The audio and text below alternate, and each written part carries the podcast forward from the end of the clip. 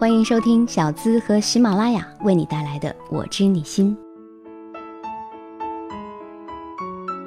嗨，我是小资，我就是那个读懂你的人，请你关注“我知你心”的黄色加 V 的认证订阅号，直接搜索“小资我知你心”。今天给你带来的这个故事主题，也许跟你相关。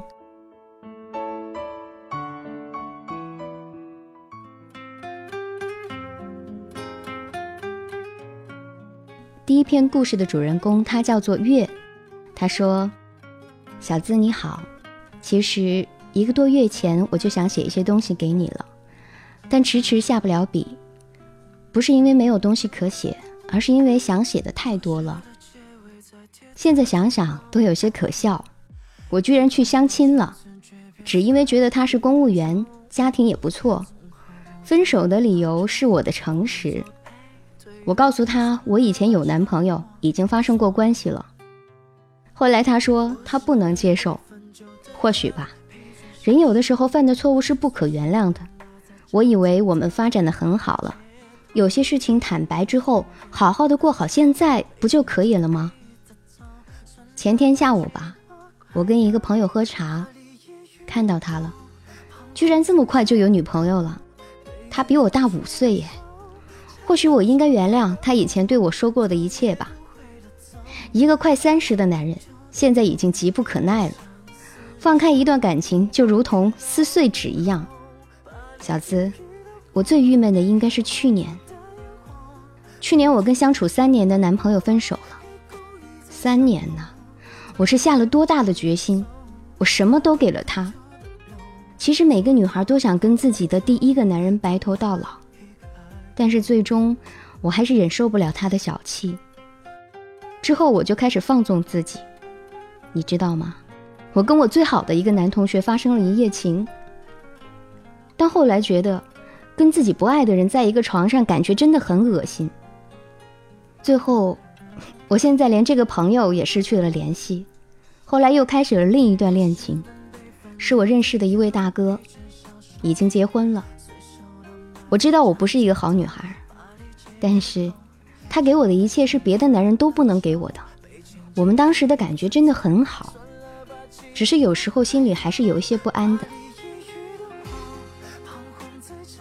上半年，我终于放弃了漂泊，听父母的话，回来当了一名老师。后来大哥结束了在我们家这边的工程，去了别的地方。我知道有些爱是我无能为力的。但是我想要的是过程，有回忆才重要，不是吗？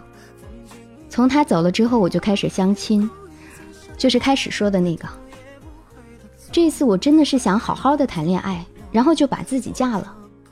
那个男的经常来我们家，有一天他有过这个举动，所以我就跟他说，我已经有过了，要不然我也不会自己突然说出来啊。他就说他不能接受了。呵呵，你说是不是很搞笑啊？我同事们也都说我很傻，有些事情就连自己老公都不能说的。但是我觉得这就是我做人的原则，我不喜欢骗人。哪个人没有犯错误的时候呢？我只要保证我现在不犯错误，不就可以了吗？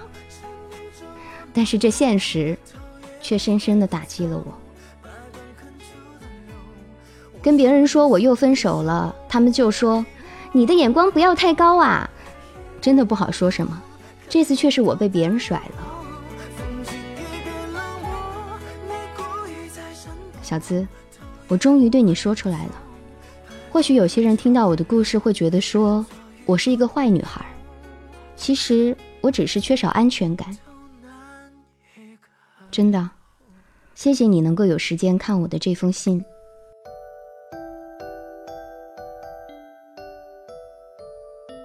前几天我一直在看那部韩剧《对不起，我爱你》，看得我哭得稀里哗啦的。或许那样的爱情，也只有在电视剧当中才有吧。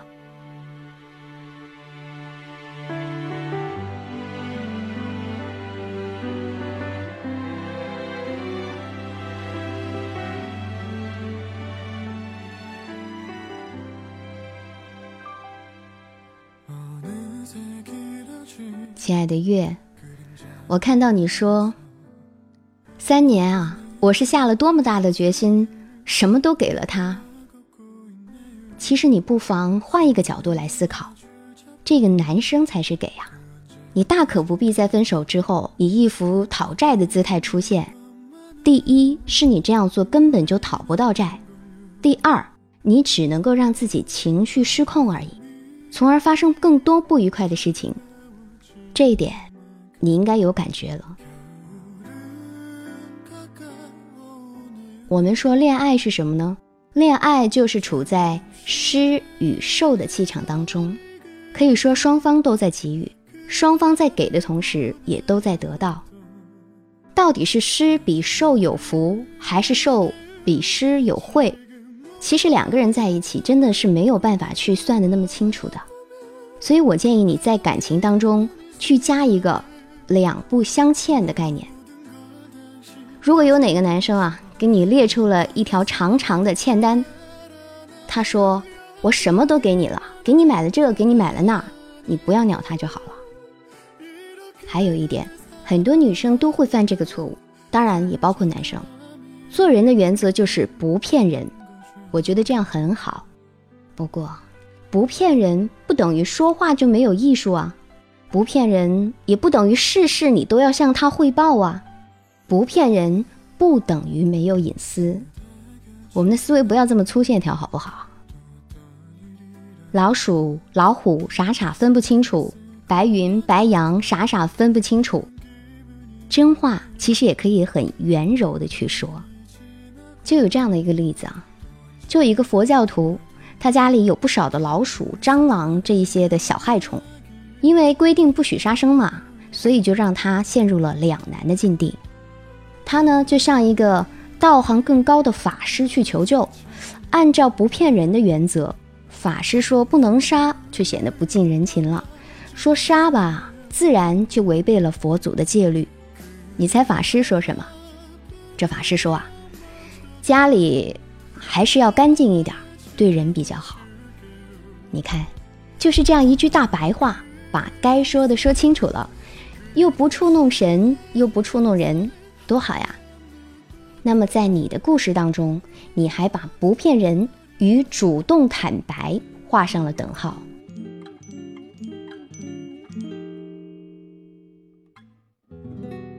当现任的男朋友想要吻你的时候，你就跟他说：“还是我前任那法式热吻更好啊！”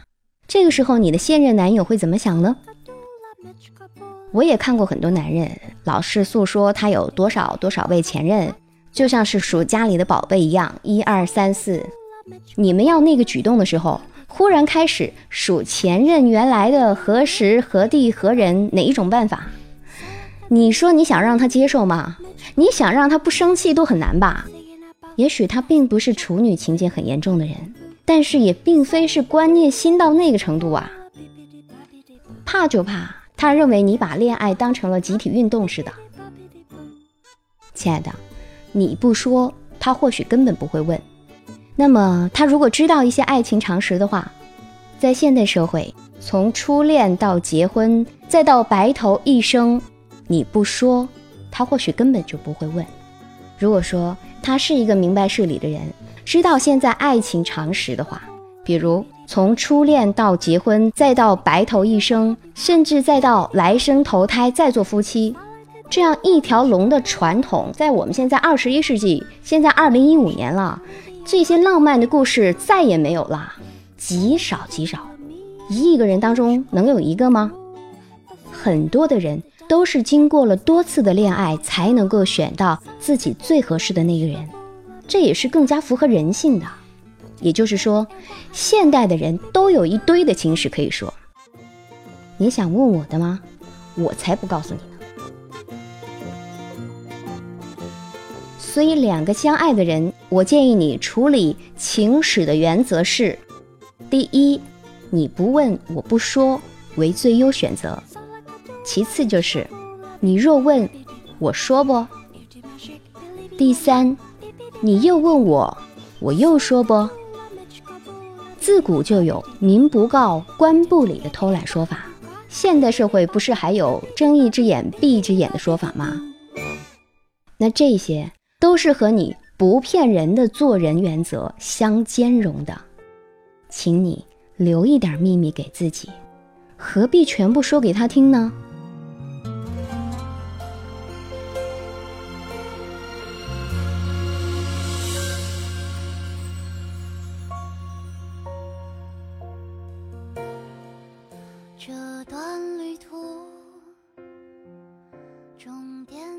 我是小资，这里是我知你心，我就是那个读懂你的人。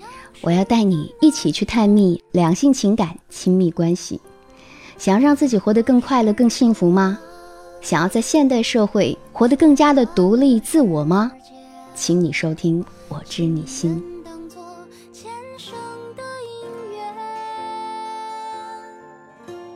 我们继续下一个故事。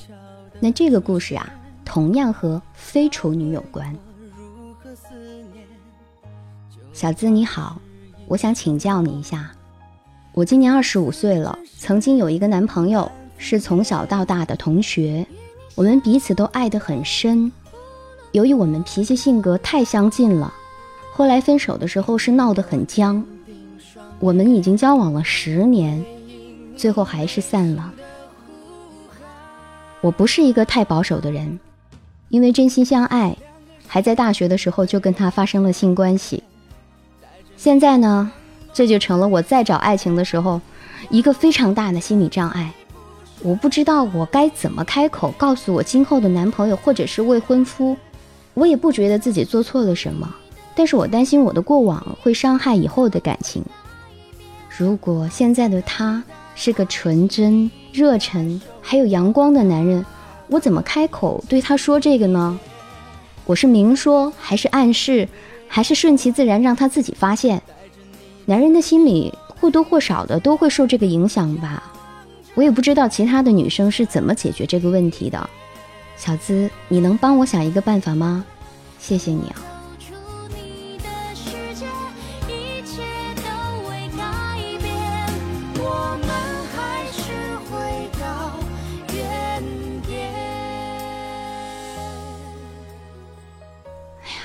这自从做了情感节目以来呀，我就真的从一个半专家变成真专家了。为了给你们去找到解决之道，我不知道翻阅了多少的历史人文古书，还是多少的文献资料。而且现在每天的安眠心语当中，还特地用爱情秘籍的方式告诉我们的女生们应该如何谈恋爱，在面对性关系的时候，我们应该如何有技巧的去处理这些问题。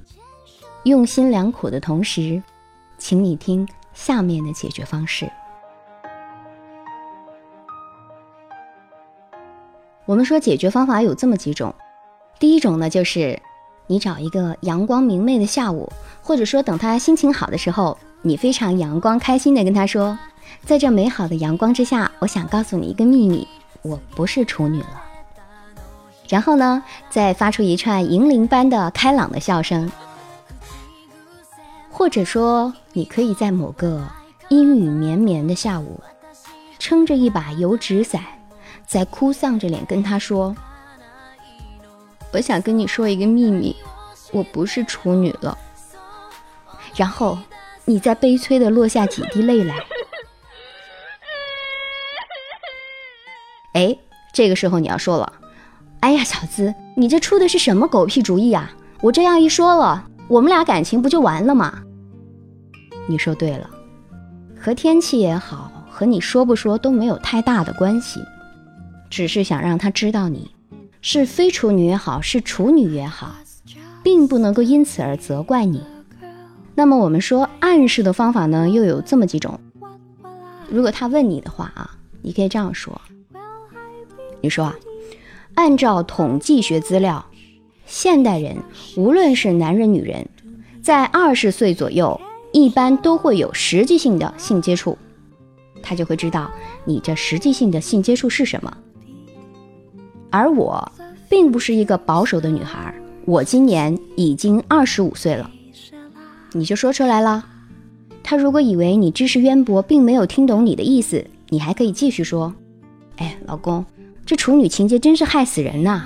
我昨天看到新闻说，有一个身体好、学习好、品德也特别好的姑娘，前程一片光明，本来还可以跟着消防员去救那些天津的受苦受难的居民，就是因为她失去了处女的身份，被她男朋友责怪，结果，你猜怎么着？跳楼自杀了！我特别的谴责那些思想封建、观念老土的男人们，都是他们。那些不知道哪里来的处女情节，把那个女生就这样逼上了绝路。同时呢，你还可以对那些死于处女情节的女生致以深深的同情。姐妹们，你们是男权社会的牺牲品啊！你们虽然死了，但是就应该阴魂不散，去向那些有处女情节的男人们去索命。哎呀，你看。你的这份演讲，他除了赞叹还是赞叹啊！他会表示，嗯，老婆你太有正义感了，而且认定了你就是那独立自主、非常具有现代女性风范的女侠呀，丝毫没有想到你是在暗示自己非处女的身份，就只会在心里除了喝彩还是喝彩。那如果说以上的两招暗示法你都学不会，那就只有最后一招明示法了。你可以一边甩甩你的秀发，一边语气坚定地跟他说：“本姑娘看到那些伪君子，就会毫不犹豫地跟他说：我虽然不是处女了，不一样也活得好好的吗？不一样也有这么优秀的男朋友了吗？这样一来，你男人就会听得懂了。那如果……”以上的明示和暗示方法，以及我开始教你的这三个原则，对他来说都不管用。那么我劝你，除了另外再找一个男朋友之外，就没有更好的办法了。因为处女情节啊，对于男人还是女人来说，基本上都是属于自寻烦恼。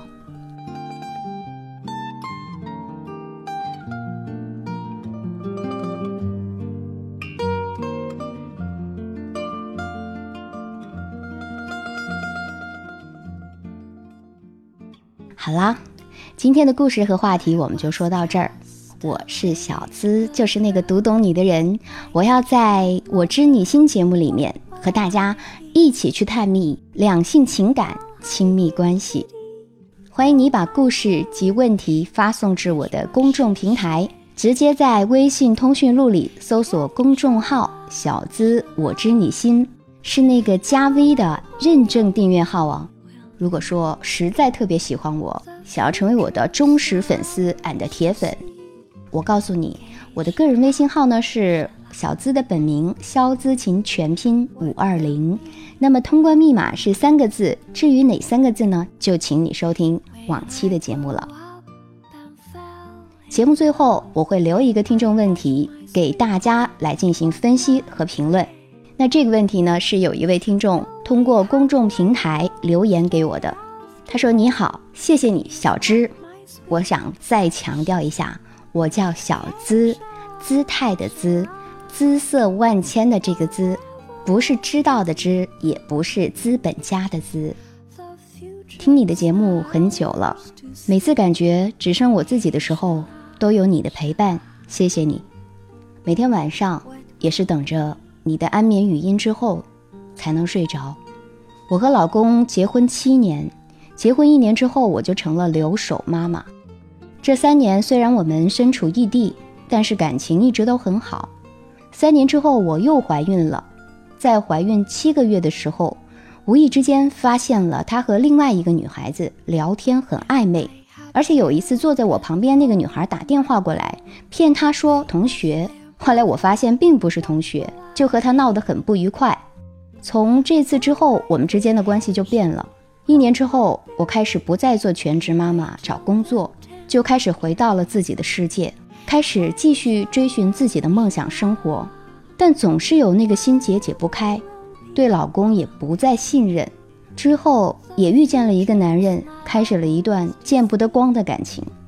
半年之后，老公发现了，就是这样。我跟老公的关系越来越糟，我发现我还是很爱老公的。我们经历了很多风雨，才能够修成正果。不想和老公的关系再恶化下去，希望小资告诉我应该怎么办才好。那听到了节目的你，如果是你的话，如何处理和老公之间的感情？站在他的角度，去帮帮这位女人，帮帮她出出主意好吗？直接把你的评论和分析写在节目下方的评论区，在下一期的节目当中，我会把精彩的评论整理出来，并且也会和当事人讨论出最佳的分析留言。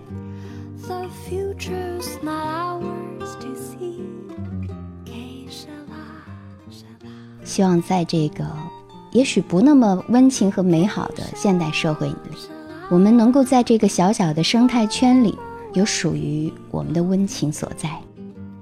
我是小资，我知你心，邀请你和我一起来互动，好吗？下期再见。What will be, will be.